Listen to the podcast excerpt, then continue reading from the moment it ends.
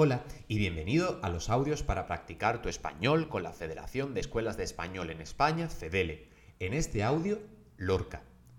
Nacido el 5 de junio de 1898, sus profesiones más relevantes fueron poeta, dramaturgo y prosista. Un gran influyente de la sociedad del siglo XX, así como también un ilustre con gran popularidad en la literatura española. En el teatro español es considerado muchas veces como el máximo exponente de esta rama artística. Hoy conocerás un dato curioso de Federico García Lorca. Lorca era un excéntrico. Muchas veces simulaba su propia muerte. Lo que hacía era quedarse muy quieto en la cama con alguna mueca rara en su cara, hasta que lo metieran en una urna, y al trasladarlo al cementerio, éste resucitaba asustando a todo aquel que allí se encontraba. Menudo susto se llevarían.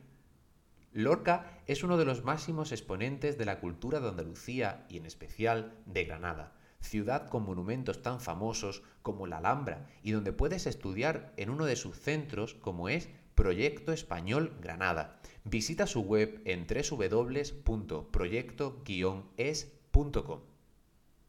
¿Has entendido el texto?